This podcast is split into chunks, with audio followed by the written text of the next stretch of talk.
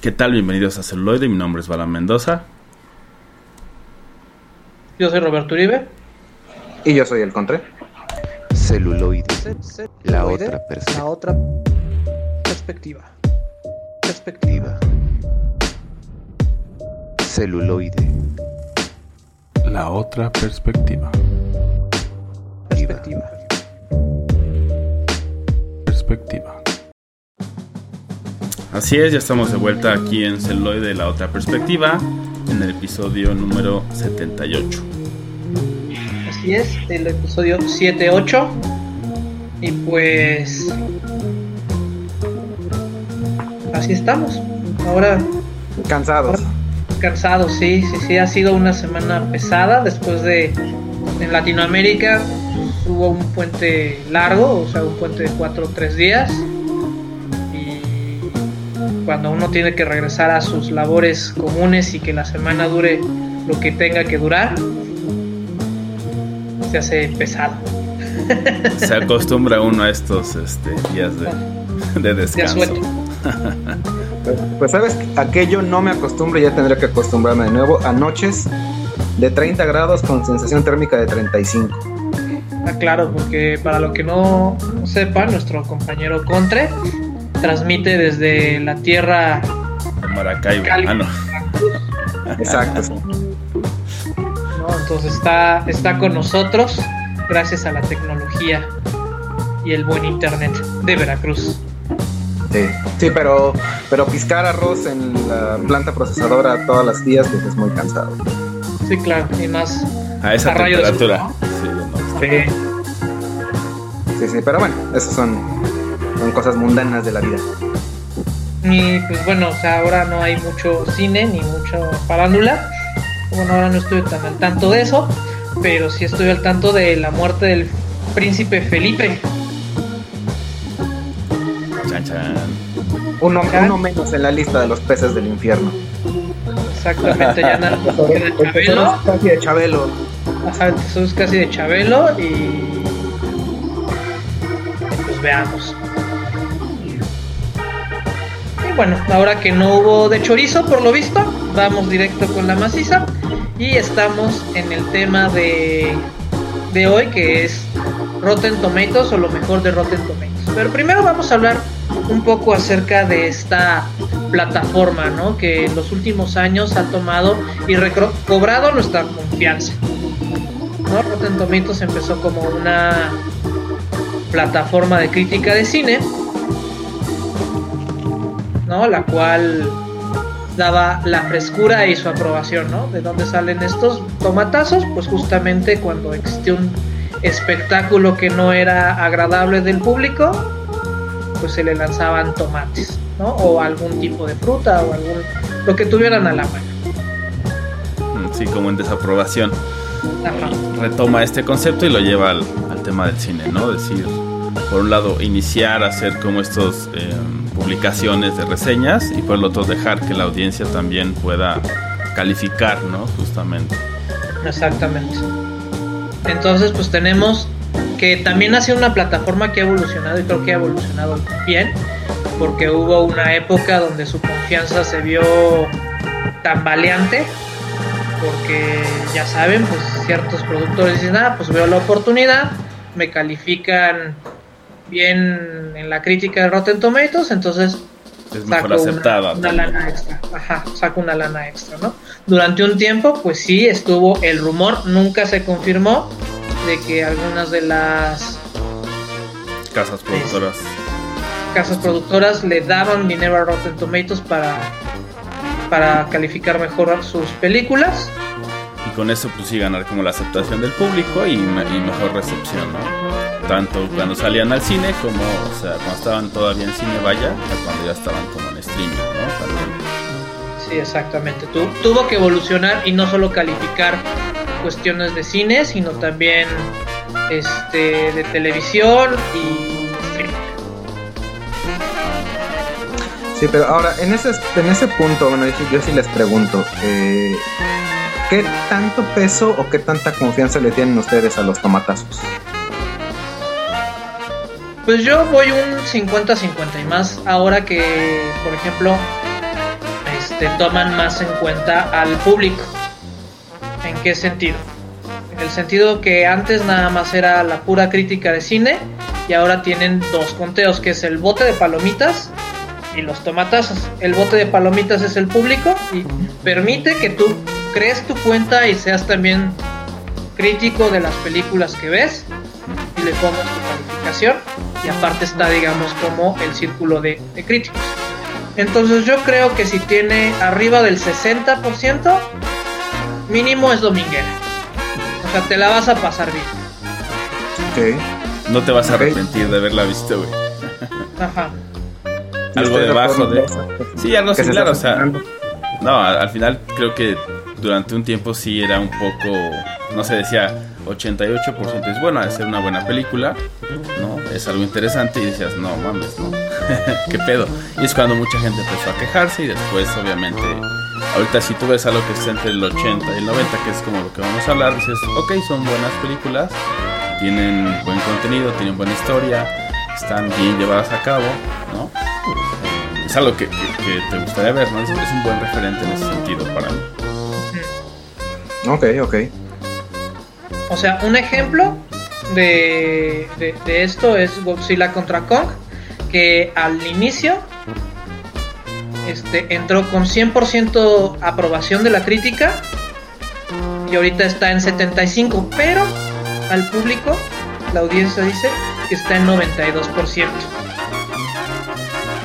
Eh, exacto. A mí me encantó. Me fascinó cuando la vimos. Sí, a mí también, a, a mí también me gustó, aunque tengo ahí Obviamente. mis, Obviamente ganó Kong. mi- mis No, entre- bemoles. no entremos en. No entremos en. Ajá. Si quieren Ya ese tipo de discusiones, hacemos uno de Kong vs Godzilla, ¿no? Me gustó el final de God o no, ¿no? Y todas estas grandes discusiones que tenemos pendientes. Ok, ok. Igual ya hacemos un programa de las discusiones pendientes de celuloide Exacto. y nos dedicamos a hacer un debate enorme. Exacto. Estaría bueno, ¿eh? Así que ya saben, pueden ahí mandar su, su correo, su tweet o, un mensaje a Facebook. Estamos como celuloide en casi todas las plataformas. eh, y si no, pues mándenos un mensaje en, alguna de las que sí tenemos y nos metemos en esa nueva red social. Exactamente, y de igual manera nos pueden mandar un correo a celu- este contacto arroba celuloide punto live. y pues vámonos con las películas. Ahora sí, eh, bueno, vamos a la primera que es del año 2008. Es la película de The Dark Knight, ¿no? dirigida por uno de los grandes directores ¿no? de- que existen en la Y actualidad. con sentidos de celuloide también. Entonces igual y ya, ya, ya vamos a dejar de nombrarlo. Va a ser el segundo innombrable. Va a ser el segundo innombrable de celuloide. Ah, eh, eh, por, por eso es que llegan tantos cheques con, con la sigla CN a, a- a los correos de ustedes dos. sí, ah, puede ser. No tengo comentarios a mí no en este momento. ninguno, eh. Eso, digo, no, yo- yo, yo sé que ya, ya, ya, no estamos en, en el espacio de las quejas, pero nada más les aclaro, a mí no. sé que sé de esos cheques, pero no me ha llegado ninguno, eh. Entonces, hay que, que la mesa que la mesa directiva lo tome en cuenta. Ya llegarán, ya llegarán. Llegarán cuando llegue el minuto, el minuto del anime. Entonces, Sí, Ah, exactamente. Bueno, eh, Pero, pero Cartoon Network no nos manda dinero a nosotros. Por cierto, Cartoon Network patrocínanos. saludos. Exacto. eh, O Disney. O Cartoon Networks cuando sea adquirido por Disney. ¿no? no, Exactamente. creo, no, no creo que lo compre, pero bueno. Eh, No, no, no, no subestimes al ratón capitalista. Sí, va a comprar todo eventualmente. güey. Sí, va a decir, se me antoja comprar Viacom, entonces ya, vamos a hacernos de todo eso.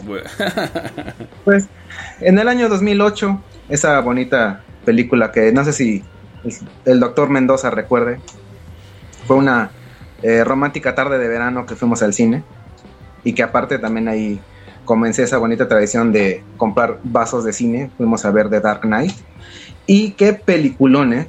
Ya me había yo tragado bastantes spoilers antes de ir a verla, sobre todo no sé si, si recuerdas la escena del lápiz cuando desaparece mágicamente. Es, es clásica, es icónica, güey. ¿Cómo, cómo no ya me, la, ya me la habían contado, ya me la habían contado y cuando la vi, uff, me sentí como, como un niño de nuevo. Eh, esta película tiene poquito más del 90% en los tomatazos y es de mis películas favoritas, pero sí seré exagerado, justamente porque me gusta mucho ser exageradamente severo. Todo pasa demasiado milimétrico, bueno, spoilers si, si no la han visto y si no la han es visto. No, 2008, no, no, es dos- 2008, güey, es como ya, güey. Puede haber algún despistado de si no la has Sí. visto, por favor ve y Pero ve a ver The Dark Knight y regresas. Podemos Y hacer, podemos hacer una regla, güey, de que si tiene más de 15 años, güey, o sea, ya no se considera spoiler, ¿no?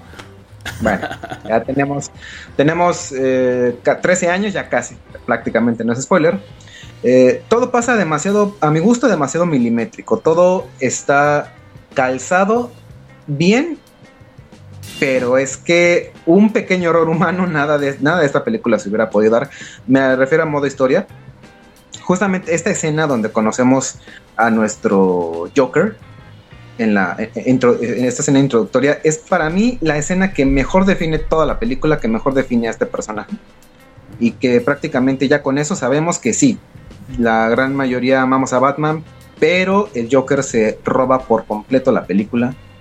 Muy bien dirigida, hay unos cuantos eh, agujeros de guion que quedan, pero vaya, la experiencia queda por completo. Bastante cerrado, incluso si, si ya no hubiera habido una tercera parte, aquí para mí hubiera quedado bastante bien.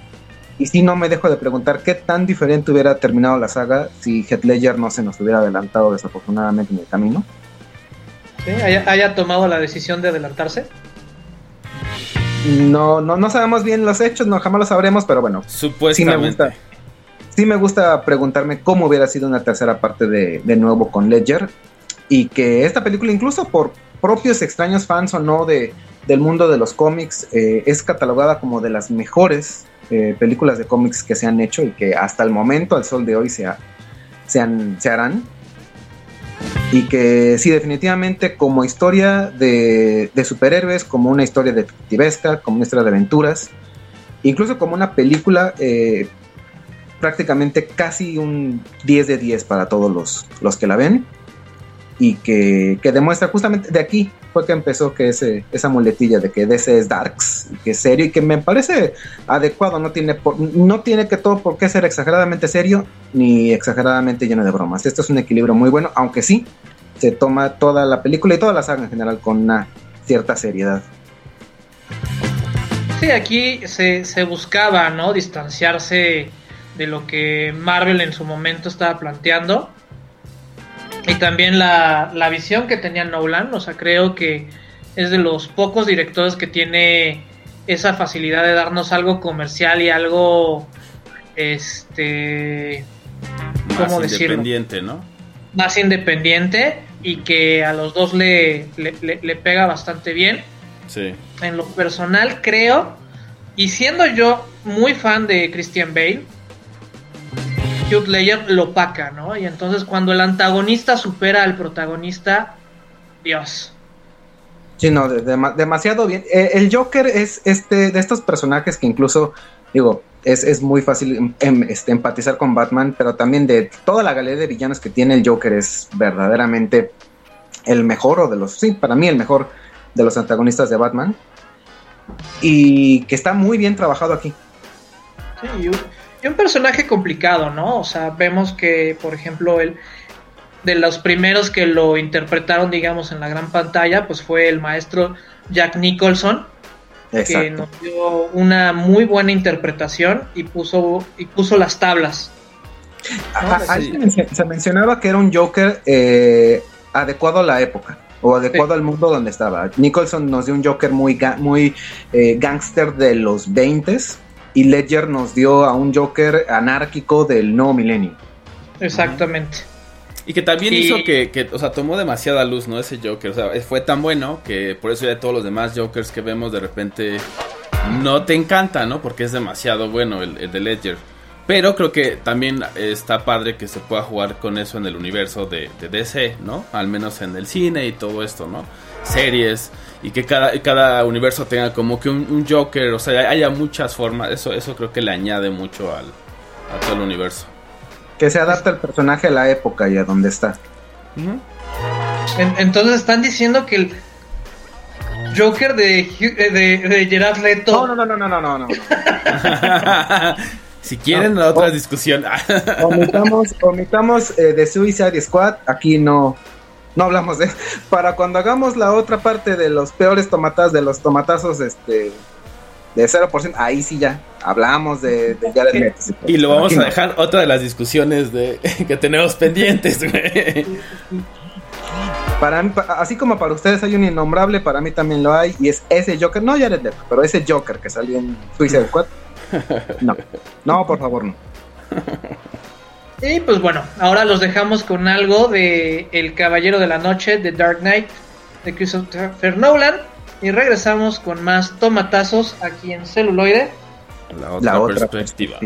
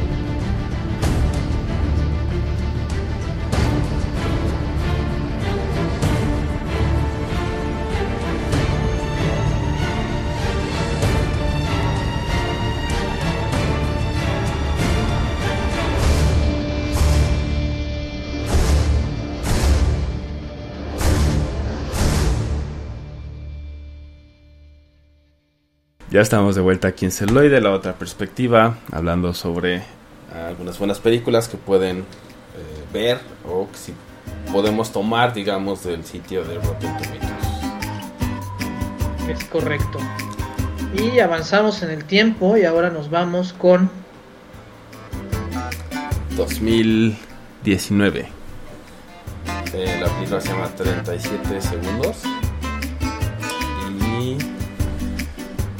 Ahora les digo cuánta calificación tiene porque mi navegador se quedó trabado. Entonces, según yo estaba en 88%.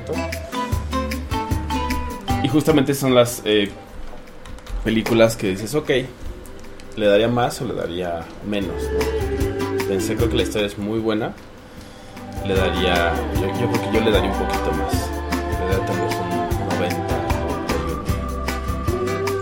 Y bueno, eh, es una historia de, de una dibujante de manga en Japón, pero que tiene capacidades diferentes, ¿no? Entonces, está vista desde una visión también como muy, pues no sé, como muy moderna por una parte y también como muy humana del otro, ¿no? Sabemos toda su, su vida y cómo de repente se da cuenta, ¿no? Que su jefa, entre comillas, es una youtuber que es muy famosa y que en realidad le está como eh, sacando la chamba, pero no, ella no hace, bueno, ella hace, digamos, la parte del marketing, está en los videos y eso, pero no le da el reco- reconocimiento de que ella es la que hace los dibujos, ¿no?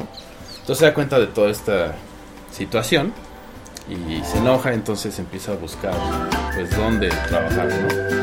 Y ve unas revistas de gente ahí tiradas en el parque, las recoge y empieza a llamarles, ¿no? Así de, necesitan dibujadores, ilustradores, etcétera. Un mangaka. Ajá, entonces empieza así súper duro a buscar chamba y en eso una de ellas le dice, ok, tráeme, tráeme este, tu trabajo, ¿no? Si ya tienes algo. Y dice, ok, ¿no? Ya se los lleva.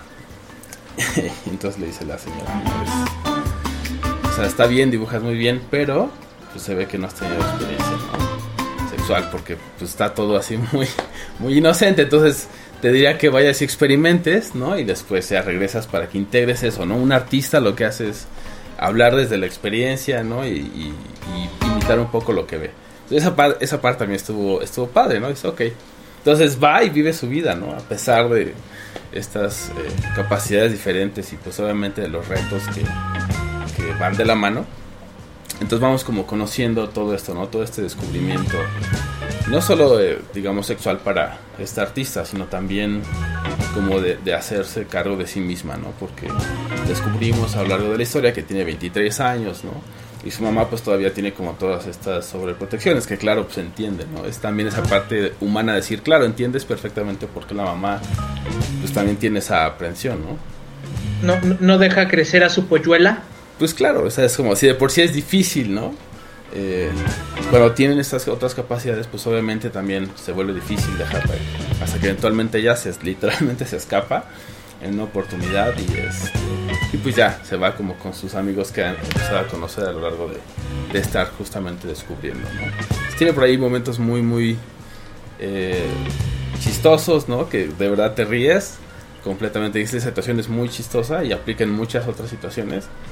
Y también muy, muy tristes que dices, órale, eso sí, o sea, es que fuerte, ¿no? Es, ok, me movió. Entonces creo que tiene como esas dos cosas bien llevado, eh, buena historia y, y te sientes como, no sé, muy, muy ahí. ¿Y movió fibras sensibles en ti? Así es. Y es, es interesante, o sea, también cuan- como confrontarte con eso y tanto en la comedia como en los sentimientos que, que asociamos con la tristeza, ¿no? Es, es interesante tener esa capacidad incluso de cómo la cuenta. Claro, ¿no? Y aparte que es un, es un tema no muy recurrente, o sea, ver, ver el lado de los de los artistas, o bueno, o sea, la vida de los artistas sí es recurrente en el cine, pero digamos de estos artistas modernos como los mangakas, que cada día el anime permea más aspectos de, de la vida, ¿no? Se vuelve un tanto más mainstream, igual con las plataformas que ahora tenemos este acceso, porque pues antes si bien nos iba, pues veíamos un, un anime, nos llegaba cinco o siete años después de su de su término de su ya de cierta gran cantidad de capítulos. Y fíjate que en, ese, en ese aspecto es, es, es, un mundo muy prolífico, prácticamente, obviamente al, este estilo de dibujo, al, al ser oriundo de, de, Japón, pues prácticamente todos en algún momento, ya sea que han dibujado un manga de estos este, eh, completamente personales, que nada más hacen un capítulo y lo, lo llegan a, a, ellos mismos a fotocopiar unas 200 veces para venderlos o para regalarlos y ya ahí se queda el sueño. Pero tienen muy presente por ser un medio de expresión que, que, que, realmente gusta, es hay para todos los géneros y que prácticamente hay un manga para, el, para lo que se te antoje. El tema que quieras, mm. la temática, sea muy infantil, sea muy este, de temática adulta, hay de todo hay para regalar. Entonces, tienes esa ventana de que prácticamente todo lo puedes plasmar en ese formato, pero hay tanto que realmente no tienes, tienes tanto donde escoger que realmente elegir solo uno y que uno pegue es muy complicado. Sí, claro.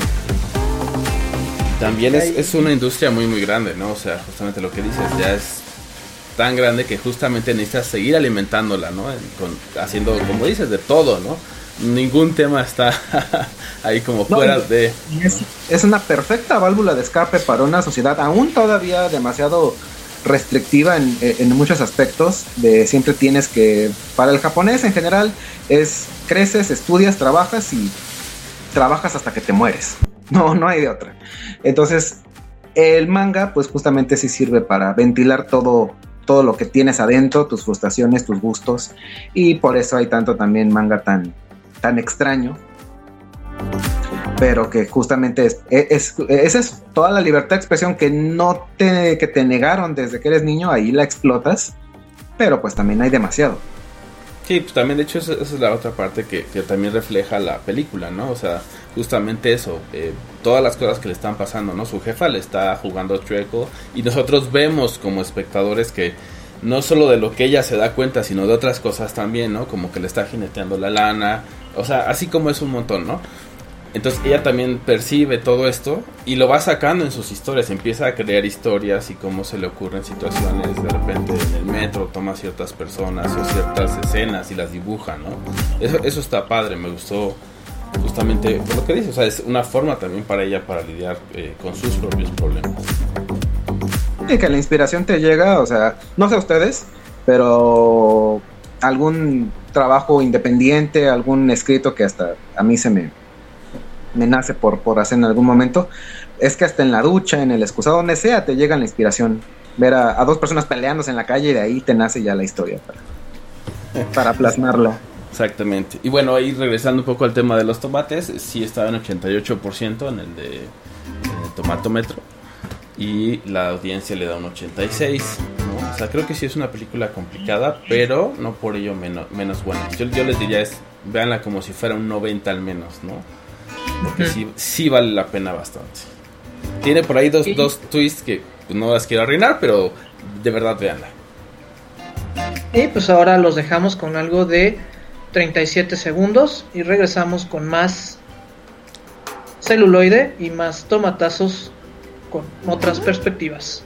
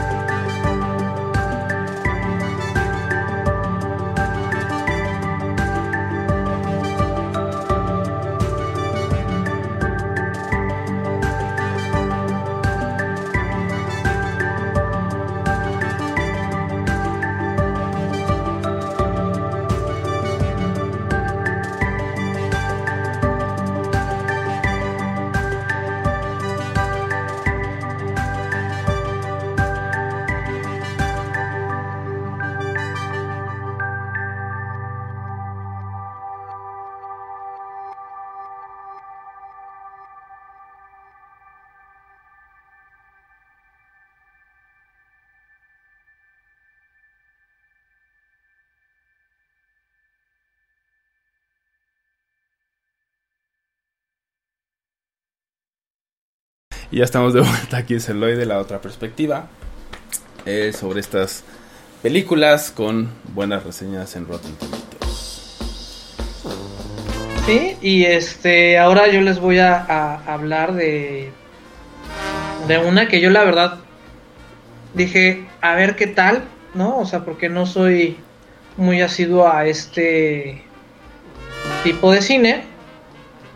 No, entonces este, me refiero a la película de Lupin. Tercero, The First, que es como un revival en 3D de la serie de anime y que también tiene varias películas de este personaje tan peculiar que es Lupin tercero, ¿no? Se, se basa en un libro francés, o sea, el personaje es como el descendiente de unas historietas, ¿no? No historietas o, o novelas francesas de Lupin. Y se supone que este es su heredero, ¿no? De este gran ladrón. ¿No? Muy, muy similar a Indiana Jones, muy similar a, a todas estas aventuras de En busca del tesoro. Pero con un giro bastante cómico y bastante bueno. Y en esta ocasión, este. La película tiene de todo, tiene, tiene ruinas mexicanas, tiene nazis, tiene... no, pues sí tiene de todo, güey. tiene pequeños giros de tuerca, entonces está, está genial, o sea, y aparte tiene un ritmo que para una cuestión familiar te la llevas muy, muy padre. O sea, yo la verdad la empecé a ver este así como con X y a los 10 minutos empieza, en, o sea, los primeros 10 minutos son así geniales. Y ya lo demás te, te sigues de largo. Te engancha. Te engancha.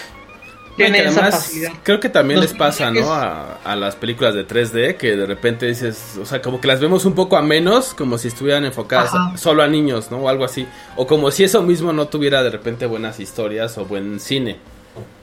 Sí, exactamente. Y la ventaja es que como lo mismo, la, la, la animación toca, bueno, pues es bastante tardada y se lleva su, su tiempo. Entonces, este las historias tienen que ser un tanto más concisas. Uh -huh. Más trabajadas, que... ¿no? Más desarrolladas Ajá. y más puntuales, ¿no? Exactamente, ¿no? O sea, no, no se van con muchos rodeos. Este, para los que ya son fans de esta serie, yo creo que les va les va a gustar porque es una aventura más de sus héroes favoritos o sus antihéroes favoritos. Y para los que no, no conocen nada, como era mi caso, este puede ser que les abra la puerta a una, a una nueva aventura visual. Justamente eso, eso quería preguntarte. No es eh, eterna comparación a otras, a otras obras, pero Lupin es una serie larga.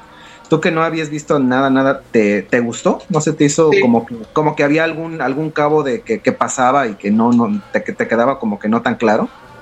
No, o sea, te queda, te queda clarísimo quiénes son los personajes, este, quiénes son los antagonistas, quiénes son los protagonistas. Este, hay ahí un, un giro y, y, y, revelan ciertos misterios como a cuentagotas, lo cual también está, está padre. Y a pesar de que yo no conocía nada de este personaje, te queda todo muy claro. que ya saben, Lupin tercero, el primero, por fin. ¿no? Es Lupin 3, el primero, ¿no? Exactamente. Porque creo que esta película venía como para hacer una serie de varios casos o de varias aventuras, pero creo que no ha ido muy bien en taquilla o no sé cómo estén los tiempos o las licencias de los personajes, porque generalmente lo que frena mucho a las películas de, de animación o de... Sí, pues de animación en general, son los derechos de los personajes. Pero esta. en taquilla. Ajá, y la distribución en taquilla. Entonces no sé cómo le haya ido en, en taquilla. Esta tiene arriba del 90% en Rotten Tomatoes, tanto del público como de. La crítica en. De la crítica. Que es un bueno. Entonces, o sea, 95% uh -huh. es como bastante buena película. Digo, eh, ya más o menos vieron que el Caballero Oscuro tiene 94, entonces es como si fuera incluso mejor. Entonces también es, está cañón, ¿no? Sí. Entonces, la verdad, si no tienen nada que hacer un fin de semana o, o- o quieren pasar un rato ameno en familia, y si no tienen familia ustedes solos, Ustedes son su familia. ustedes son su familia, Lupin tercero es una buena opción. ¿Y, y tú la viste medio familiar o sí hay que... que No, es súper familiar. No, es súper familiar. la- Es que hay, hay dos que tres cosillas en, en el arco, en la, la historia original que sí. Bueno, no, no es, no es explícito, pero que sí es recomendable, no tanto para jóvenes, los más jóvenes del hogar, pero No, esta está, esta está muy alivianada. O sea, la verdad es que, o sea, entiendo a lo que te refieres, o sea, al fanservice. Este. Aquí no hay fanservice. O está muy simulado. no, es que no es, justa- justamente es de esas series que no necesita el fanservice. Es- la, la historia está tan bien desarrollada que no. Y, y no, no lo hago tanto tan por eso, sino, tanto por eso, sino por temas que, que justamente van con algunos personajes. Pero que tampoco son esenciales para la trama, son subsecuentes de la misma. Y ya si les, si les gusta esta, en Amazon Prime hay otros tres o cuatro casos. También pueden disfrutar. No está la serie, pero sí están las, las películas animadas. Entonces, pues ahora los dejamos con algo de Lupin tercero, el primero. Aquí es celuloide, la otra perspectiva.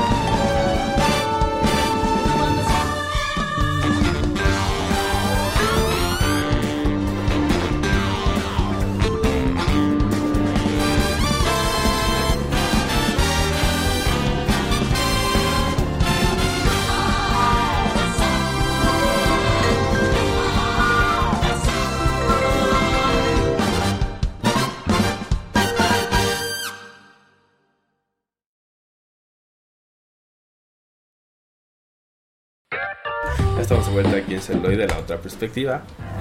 Después de- Tentando a Balán Mendoza de que vea series. de que hagamos esos famosísimos este, Maratones eternos. Sí, ¿Se acuerdan aventarse una temporada completa un día? no, sí. Eso ahora ya es más fácil. Eso ahora ya es más fácil Sí, porque claro. pues, son Seis de episodios. 8 capítulos, ¿no? Pero No, no, no, no. Yo me refiero a las temporadas de 23 episodios. Ah, no, pues sí, o sea, es, es maratónico, güey. O sea, hasta terminas soñando o no soñando con los personajes. Haces en tu mente un mejor final de temporada. Ajá. Sí sucede. Sí sucede. Pero no. Por ahora. Por ahora eso, eso, eso no. Exactamente. Y ahora podemos ir con una película que es de 2015, que se llama Inside Out, que habla sobre las emociones. Sí, el título me gustó más en inglés. Digo, obviamente se tenía que, que latinizar. Tropicalizar. intensamente que, bueno, ok, ya. Lo puedo poner también como un tema que en, el- eh, que en algún futuro tal vez se hable, ¿no? De por qué tenemos que latinizar los, los nombres, los títulos. Digo, intensamente queda, caja, encaja muy bien. Fue un, es un ingenioso juego de palabras, pero Inside Out también en inglés tiene su, su chistecito. Aquí obviamente es Pixar, siendo completamente ellos, dándole emociones a todo. Y ahora le tocó a las mismas emociones. que este muy bien, bastante muy bien desglosadas, alegría, tristeza, ira, temor y eh, envidia. Nunca me, la verde siempre me costó algo. Sí, como envidia, disgusto. Ajá, disgusto, asco. Ok, este y es una historia, de hecho, bastante sencilla, como una una joven preadolescente tiene que cambiarse de casa, tiene que prácticamente empezar una, una nueva vida en otro lugar. Y para quienes ya han tenido la fortuna o desfortuna de, mudarse, no solo dentro de la misma ciudad, sino a otra localidad dentro de su mismo país o incluso otro país, es muy pesado, es muy estresante. Eh, si para un adulto juntar la mudanza, organizar cosas que te llevas, que tiras, ahora para un niño eh, sí debe ser también igual de pesado, más porque en esas eh, épocas, en esas entrañas, este, tempranas épocas en las que vivimos, como que el mundo parece a veces o muy grande o muy pequeño. Decir, ya no vas a ver a tus amigos, te tienes que cambiar de escuela, ¿sabes qué? Aquí que en el caso de Riley, de la protagonista, a ti te gustaba mucho el hockey, pues aquí lo vamos a tener que medio cambiar porque pues es otro ambiente. Puede ser demasiado, demasiado eh, pesado. Este manejo también una crítica que yo escuché mucho y que yo estoy también este, de acuerdo es que se supone que las emociones deberían como ejemplificar, ejemplificarse más bien mutuamente, pero también se ve a alegría, se le ve a veces muy preocupado, se le ve triste, o a tristeza, se le ve a veces también feliz. Eso como que da mucho más, hace mucho más grande este como universo, porque no solo la emoción se ejemplifica a sí misma, sino la emoción tiene emociones. Y estas como que mundillos donde hay algo dentro de nosotros y que es lo que nos dirige, que es como materializar todo lo que tenemos adentro, a mí siempre se me ha hecho muy, muy interesante. Y también, ya por... ¿Sí dime? No, no, no, adelante, adelante. Bueno, y ya también por último, otra este, teoría que se le vio muy, muy como rebuscada es por qué a Riley se le dan emociones tanto más ejemplificadas como masculinas como femeninas. Aquí yo encontré tres variantes. La primera y la más obvia es si ponemos a puras emociones niños, pues van, vamos a atraer a un público infantil este, varón, este, de varones principalmente. Si las ponemos de puras niñas, pues puras niñas. Y aquí las, eh, digamos, otras explicaciones es que cuando uno es niño, da igual qué tipo de emociones, este, si se ejemplifican como varones o mujeres, no importa, es un desarrollo, es un crecimiento, o que incluso se le da a Riley, porque los progres lo necesitaban ver de esa manera, una identidad bisexual, ya que las emociones algunas son de varones, otras son de mujeres, y en sus padres y sobre todo otros compañeros se les puede ver unas emociones enteramente masculinas y otras femeninas. Ok, pues mira, yo creo que está bastante padre y este creo que Pixar tiene tiene algo que le mete mucha investigación a sus películas. Y, esta no es a todo lo que hace. O sea, la verdad es que el equipo de investigación y de desarrollo de, de, Pixar sí le, sí le rema. ¿No? Y esta película estuvo asesorada por psicólogos, estuvo asesorada por pedagogos, estuvo asesorada por este intelectuales del desarrollo de la personalidad del individuo. Entonces, si te ponen algo, tiene toda la justificación, aunque nada más te lo muestre tres segundos, ¿no? Como, como el chiste de la, de la mente de los gatos. Sí. que es buenísimo. que es buenísimo. muy real, por cierto. en el, en el tráiler, cuando están los, los papás y, Riley cenando, viendo cómo las cómo son las emociones de los papás de cada uno, es, es tan sencillo, es tan... O sea, ¿qué, tan bien tiene que estar hecha la película? Que el tema principal es una familia se muda y una niña tiene que lidiar con ese problema. ¿Cuánto no se ha visto ya? Pero qué tan bien trabajada está, que es buenísimo. Sí, exactamente, ¿no? Y la cuestión de cómo manejan el pensamiento abstracto también es, muy, muy, padre. Esa secuencia es genial, sí, definitivamente. O sea, ya, ya cuando haces una escena y se, y se convierte en un meme para la posteridad, sabes que estás haciendo algo muy bien. el llévalo a la luna por mí eh, se puede usar en cualquier en cualquier ámbito. To- to- Ajá. todo, todo- todos los varones de este, de este- del mundo en este momento estamos deseando que la novia de Henry Cavill lo lleve a la luna por nosotros. Sí. Y que le haga cosas que todo el mundo querría hacerle a Henry Cavill. Pero, o sea, digo, es qué tan bueno tiene que ser tu película, una secuencia para que quede completamente para la posteridad. Y que y la, trascienda, ¿no? Y trascienda. la- la reví otra vez estos, en estos días, qué bien ha envejecido esa película. Me, me gusta porque la... No es tan vieja tampoco, pero que realmente sientes que no pasan los años. Si, si a mí me la estrenaran hoy, así como lo vi en su momento, diría qué buena película es. Me- salí Sí. muy, muy gustoso. Sí, es lo, lo otra que la puedes volver a ver, ¿no? Eh, más o menos seguido y no, no te aburre, ¿no? Tiene todos estos matices y es tan, tan bien ensayados todos estos momentos que, que la puedes ver varias veces. Y, y por otro lado es que descubres nuevas cosas, ¿no? Que igual y no te, te habías dado cuenta en el, en el principio. Y justamente la aprecias desde otra perspectiva. Que al fin y, Y- al cabo es la, la intención de Y- este y- programa. Y tanto verla como, por ejemplo, la ves, no sé, de joven adulto y dices, ah, ok, esto ya, le, le captas el sentido, te gusta, eh, ves como el hilo conductor que te lleva, pero por ejemplo, y, y aquí el señor Mendoza me puede decir, verla como padre, ¿a ti cómo te latió? Porque cambia también, esa es otra cosa. Sí, claro, y al final es, eh, es interesante, ¿no? También tienes que ver, ¿no? Cuando eres papá tienes que ver todas estas películas y también la ves, ¿no? Como qué es lo que ellos se, se acuerdan, ¿no? qué es lo que ellos sacan de la película, si es lo mismo o no, o de repente le puedes hablar como ese lenguaje, oye, estás enojado, ¿no? Estás enojado. ¿Te acuerdas que de repente, ¿no? Furia lo que hace es esto, y no siempre es lo mejor. A veces sí, a veces es lo que se necesita, ¿no? Cada, cada emoción tiene su, su momento de estar en el tablero, por así decirlo. Sí, eso también es como muy útil para terminar. Co- como anécdota personal, yo la primera vez que la vi ya estaba en una relación. Y, y qué, qué tan fuerte pegó que esta chica me dijo, si nos casamos y tenemos hijos, prométeme que nunca nos vamos a mudar. Y yo, sí, sí, te lo prometo, no te preocupes.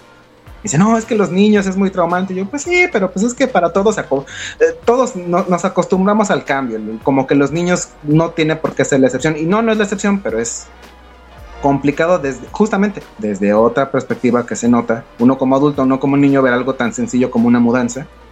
Es muy complicado. Oye, ¿y, ¿y sí, sí viste la película o medio la viste? No, así la vi. la vimos, la vimos en el cine, y bien, bien vista, y como pegó mucho y tenía varios eh, primitos y sobrinos, la llegamos a ver también como 10 veces en dos meses, y sí, también. La vimos completamente. No, no- No. era, no era película que ignorábamos. Y sí, la- la- realmente a mí, me- a mí me gustó mucho. Me- Es de mis Es muy también buena. películas favoritas. Sí, Sí, yo creo que de, de, de, de Pixar es de las mejores. Y pues bueno, ahora los dejamos con algo de Inside Out. Y regresamos con más tomatazos aquí en celuloide. La otra perspectiva. Perspectiva.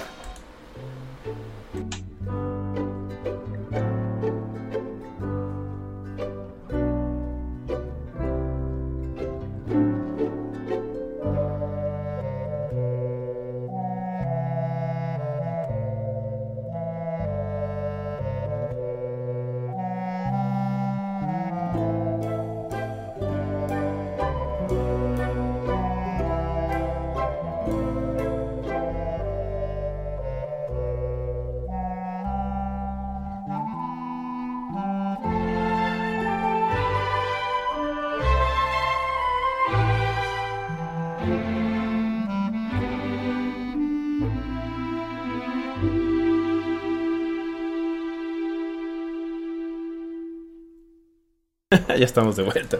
Aquí en celuloide, la otra perspectiva, que también, por ejemplo, de repente saben que nos estamos riendo ahí en los cortes musicales. Queremos, estamos haciendo el proyecto de también transmitir el, el feed de video.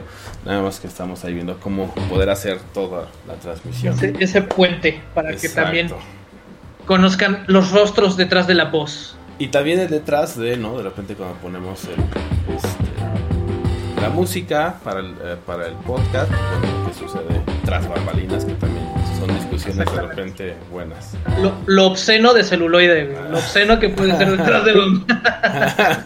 Y no solo obsceno, también hay cosas, ¿no? No sé. No, pues es que, es que se ha tomado, se ha tomado la palabra mal, pero lo obsceno se refiere a lo que está fuera de escena.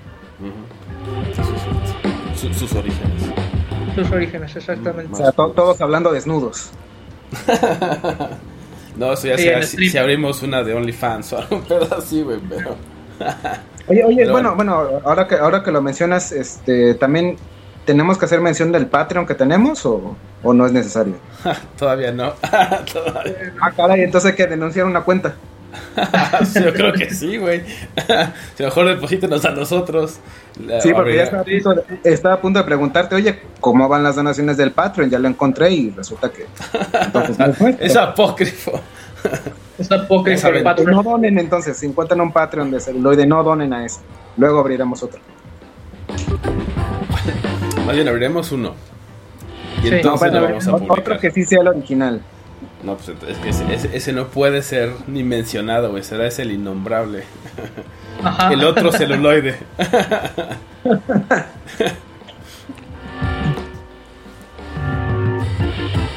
Pero bueno, pues vamos. continuando con esta, este recorrido fílmico de tomatazos, ahora vamos con otra película que se llama 10 Minutes Before Midnight o 10 minutos antes de medianoche.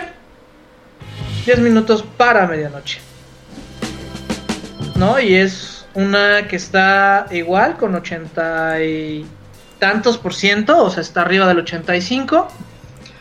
Y yo dije, ah, pues me voy a echar un, una película de terror.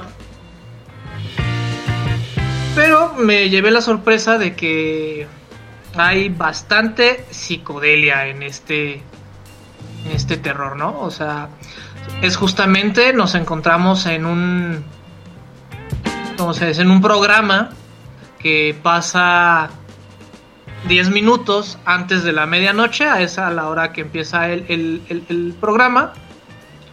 Y este, y pues qué es lo que pasa dentro de una tormenta, ¿no? O sea, nos dan ahí un un Twitch, o sea, es es una mordida de vampiro después de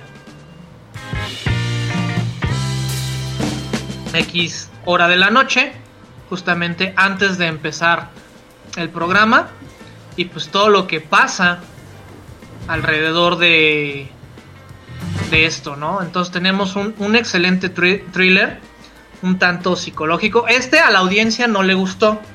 Esta la audiencia tiene un promedio de 46%, o sea, está abajo de- del 50% y no los, no los culpo, o sea, es una película llena de psicodelia y realmente todo pasa adentro del estudio de grabación.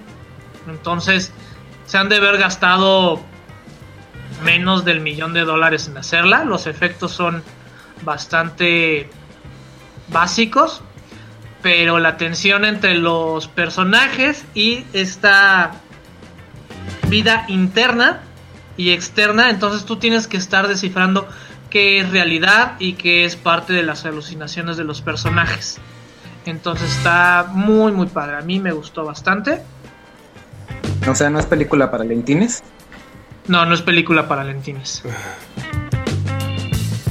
Que también estaba pensando, estaba viendo un poco del póster y todo esto de la película y creo que también tiene ese feeling de repente como de película de serie B. Entonces creo que eso también le, le afectó en el lado del, público. La vi dije, no, solo porque la recomendaste, pero si no, igual no la veía. ¿no? Entonces también eso es interesante de, de rescatar, ¿no? que tiene todo este lado, que a lo mejor llega a ser también pesado, ¿no? Cuando no sabes bien si es ficción o no lo que está pasando, también tu cerebro está todo el tiempo tratando de descifrarlo, ¿no? Hasta que te dan como cierta salida. Entonces eso llega a ser complicado como de, de ver. Sí. Y se me hace, este, ahora sí que dentro de todo se me hace un proceso interesante de lo que pasa en un sujeto cuando es de humano a vampiro, ¿no? Porque esa parte nunca no la, no, no- no la muestran en general. O sea, sí vemos de repente, este, que estaba vivo, lo muerden y ah, ya es un vampiro. Y los conflictos que tiene por la vida eterna, ta ta ta ta ta ta. Pero en ese inter que en el mundo vampírico se llama el abrazo, que es lo que pasa fans. a los fans del mundo vampírico y darks del post-punk. Entonces, el paso de, de- de la psique humana al transformarse a un vampiro, creo que está bien relatada. Bien en- llevado en a cabo. película. Está bien llevado a cabo. Como fan, ¿te gustó? ¿Te gustó ese, ese, ese, ese abrazo? Como fan del mundo vampiro, te sacan de tu zona de confort. Ok. ¿no? Entonces no es así como lo común cuando tú esperas un la transformación a un vampiro, o sea, si la comparamos con, con What Do You Do in the Shadows, obviamente es el otro lado de la Del espectro. del espectro. te- Viste 180 grados. Ajá. Pero se Pero sí, agradece. o sea, a lo mejor es sí, fuera del ordinario, pero se agradece, ¿no? Encontrar esta otra perspectiva, así el, el día de hoy es justificar el nombre del programa, por favor. Entonces, Es ganarnos bien el sueldo. Ganarnos bien el sueldo. Que nos tiene que depositar quien esté cobrando en Patreon. Ajá, exactamente. Y que, y que cobre bien quien esté con el Patreon, que no es de nosotros. Christopher Nolan manda bien los cheques. Hay tres direcciones distintas. Sí, igual ya No está todos. mandando. no todos van a Cuernavaca. Y pues bueno, ahora los dejamos con algo de 10 Minutes to Midnight. Y regresamos con más películas y más perspectivas con tomatazos aquí en celuloide. La otra perspectiva.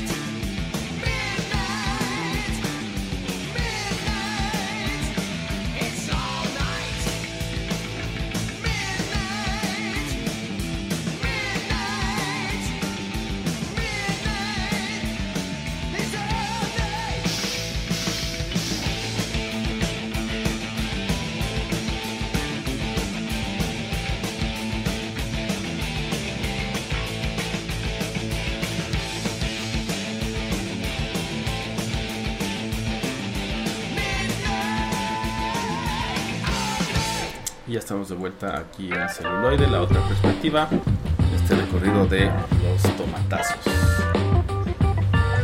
Exactamente. Y bueno, vamos con la última de este episodio, que es eh, la película se llama High Flying Bird, algo así como ave de vuelo alto, del 2019. Y bueno, está interesante, me llamó la atención, bueno, el nombre obviamente, ¿no? El póster que es como de un basquetbolista que parece tener un traje en realidad. Y entonces vamos viendo que la trama se desarrolla alrededor de un este, como agente de basquetbolistas ¿no? de la NBA. Entonces se los lleva desde el tema de ser novatos, ¿no? todo eso, y pues sus temporadas que sean exitosos. Entonces pues vamos viendo cómo se mueve todo este mundo. Entre ese ver lo que sucede con esta historia, hay como ciertos cortes donde entrevistan a eh, jugadores de la NBA, ¿no? Y sobre el tema, ¿no? Sobre cómo es pasar de ser eh, jugador de universidad a a jugador profesional, ¿no? Y bueno, todo lo que conlleva y como, como los, eh, los vicios o las caídas que llegan a tener, ¿no? Entonces está muy bien llevada a cabo. De repente llega a ser como muy vertiginoso los cambios, justamente. Entonces, cuando empieza como esa, ese ritmo tan, tan rápido, digamos, meten los cortes, ¿no? Con, los jugadores, que creo que, que le ayudan a mantener un balance entre, muy rápido en la historia y escuchar como los comentarios al respecto de los jugadores. Eh, tiene una calificación del 91% de, de tomatómetro, ok, interesante, creo que sí los, los merece, aunque la audiencia le da el 50%, ¿no? Como vemos esas, esas discrepancias. Que creo que está bien. O sea, creo que puede ser que, que la... la, la- y, y de hecho pasa mucho, ¿no? O sea, que la audiencia y la crítica tienen dos cánones distintos completamente para, para calificar una película. Obviamente la, la crítica tiene que ser más exigente. Sí, puede más. uno como público también nos merecemos cine de calidad y debemos de ser exigentes con... ¿Tú cuánto le das de calificación? Yo creo que le pondría tal vez un 80 por ahí. ¿Por qué? Es también interesante. O sea, creo que la historia está bien desarrollada. Sí tiene como... Este cambio de ritmos puede llegar a ser pesado en algún momento. Entonces interfiere con la historia. Digamos, de manera técnica dirías, bueno, no está tan bien contada ahí. No está tan bien desarrollado a lo mejor. eh, a nivel técnico. Pero creo que es buena historia y si te enganchas y si tienen profundidad suficiente los personajes, ¿no? Eh, puedes ver un poco también del mundo, entonces es un poco documental en ese sentido. Eh, y las entrevistas digo, con los jugadores creo que tiene mucho valor, entonces le daría un 80%, o sea, sí, sí sería algo que, que vería, ¿no? Y que, y que valdría la pena ver. Deja como varias cosas.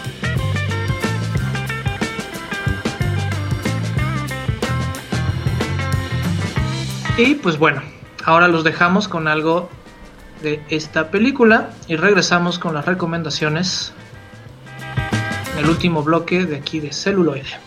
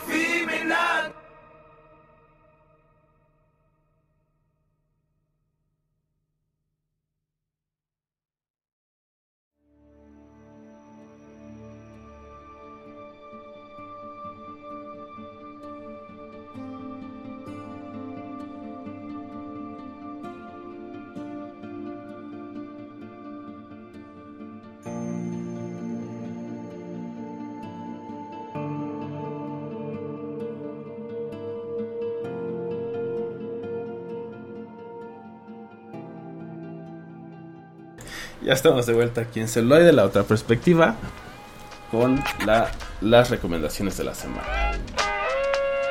Exacto, y de mi parte voy a recomendar un documental bastante emotivo, este, que se llama, es, fue de diciembre de, del 2020, que salió, estuvo ahí bastante medio oculto, no tuvo mucha difusión, pero creo que vale la pena mencionarlo, y es Robin Wish, y son los últimos momentos de Robin Williams. Este gran comediante que decidió quitarse la vida. Y, y explica un tanto de las razones por las cuales lo hizo, además de siempre como él fue, dejar un tanto de esperanza. Este tuvo bastante controversia para salir porque, pues bueno, atacaron mucho a, a la hija, ¿no? Atacaron mucho a Zelda Williams este, por liberar este documental y pues ella lo único que quería era exponer las razones de, de su papá. Y es interesante, ¿no? Porque, o sea, eh, creo que ya hemos hablado de ello también, ¿no? Es, es, era muy bueno, ¿no? O sea, era muy, muy bueno. Y pues de repente también como entender esta otra parte, ¿no? Puede ayudarle incluso a alguien que pueda tener como Sí, Una y, y- y evitar que llegue y evitar a que llegue a ese al mismo fin, claro, exacto. Entonces también eso es un poco como deber humano, ¿no? Y ella lo está haciendo, pues, pues, no sé como cuáles sean las protestas en contra, pero seguramente tiene que ver como con cosas que pues, no pueden tener tan- tanto peso como salvar a lo mejor vidas, ¿no? Entonces, No, y es que, que es un tema muy sensible, obviamente, y, y más aún con, con, la, con la idea de que se tiene de que, este, de que este Robin Williams siempre estaba, pues vaya, nunca se había metido en algún escándalo grande o siempre tenía de estos papeles eh, optimistas o un poco cómicos. Y llevaba una carrera impecable, ¿no? En general. Realmente, sí. Una muy buena carrera como actor. De esas pocas carreras donde realmente hablabas tú del actor, de su trabajo y no de lo que hacía eh, fuera en de su vida personal. Exactamente. y con muy buenos papeles, van. Yo les recomiendo también una de mis eh, películas favoritas de animación, que es Spider-Man Into the Spider-Verse. Buenísima, que ya se está produciendo la segunda parte, que ya viene con, cargado con muchísimo más de este multiverso. Y quédense por favor hasta el final, tiene la mejor escena post créditos de la vida. sí. No se las quiero yo. Si ya se la saben, van a concordar conmigo. Si no, por favor, véanla. Y este, como valor agregado, digo, eso ya es por mi parte. Si pueden verla en inglés con subtítulos, es eh, fenomenal. El doblaje también no es malo, pero yo siempre prefiero estas, estas joyas verlas en su idioma original. Pues ahí tienen una recomendación más para la semana. Yo voy con la película de Ron, eh, de 2020 también. Y bueno, es un- una película de misterio thriller de una investigadora, bueno, una investigadora, sino detective. Entonces, bastante, bastante buena. Tiene el 88% de calificación, el 75% de la crítica. Entonces, me parece que, que es- está bien, es bastante buena película. Bueno, pues muchas gracias a todos. Yo soy Roberto Uribe. Yo soy Bala Mendoza. Y yo soy el Contre. Hasta la próxima. Chao. celuloide, Celuloide. La, la otra, otra perspectiva. Say hello pasta de chorizo. to my little friend. Never give up. Never surrender. La otra perspectiva. Perspectiva. La perspectiva.